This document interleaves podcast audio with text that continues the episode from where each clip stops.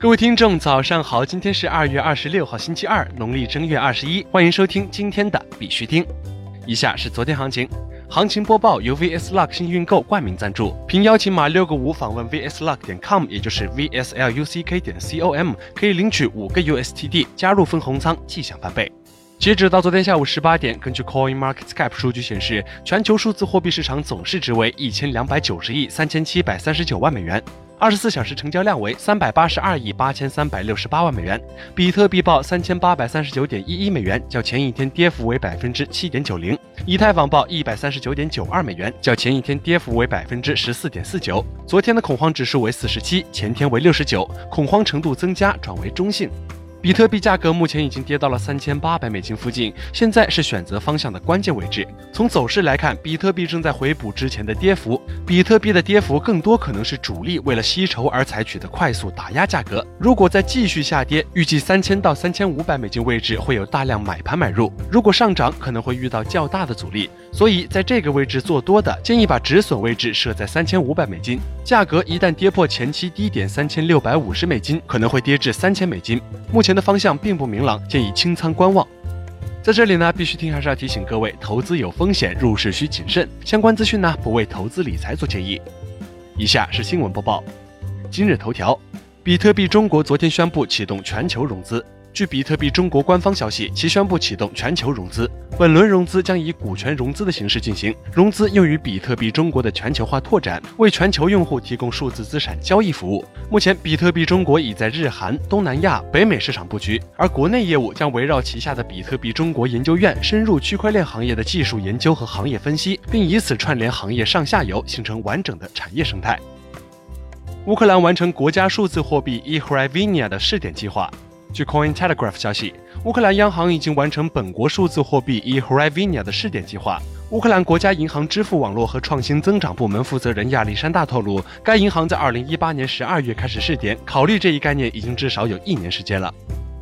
国内新闻：亚洲数字货币有限公司在香港正式挂牌成立。据北国网消息，在香港特区政府特批下，亚洲数字货币有限公司在香港正式挂牌成立，并将推出基于离岸人民币的数字货币稳定币亚元 ACU。彭博表示，中国平安旗下金融一账通最快在下半年在香港 IPO。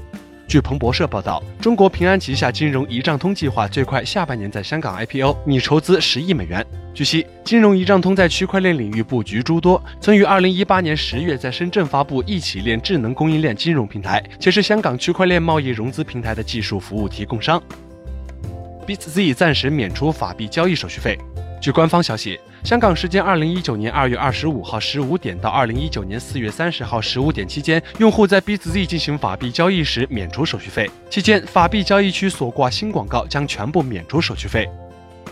区块链板块八十只概念股全部上涨。A 股收盘，上证指数上涨百分之五点五五，区块链板块上涨百分之七点一。八十个概念股中全部上涨，其中二十七只个股涨停，五十六只个股上涨超百分之五。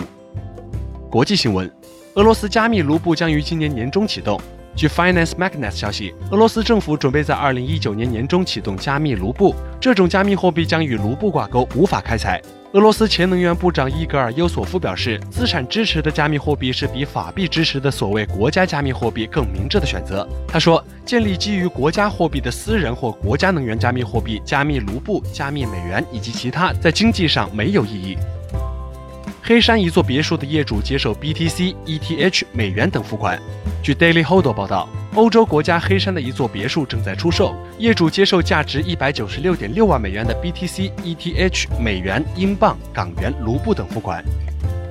日本持牌交易所 Bitbank 二零一八年十二月加密货币现货交易量为日本第一。据 Coin Telegraph 消息，日本持牌交易所 Bitbank 今日宣布，其二零一八年十二月份的加密货币现货交易额达到三千七百三十六亿日元，也就是大约两百二十六点八四亿人民币。而据自治监管团体日本加密货币交易所协会二十号发布的数据，日本国内二零一八年十二月的加密货币现货交易量为七千七百七十四亿日元。由此可见，该交易所去年十二月的现货交易量达日。日本第一，占日本国内交易量的百分之四十八。该交易所未公开具体的现货交易量明细。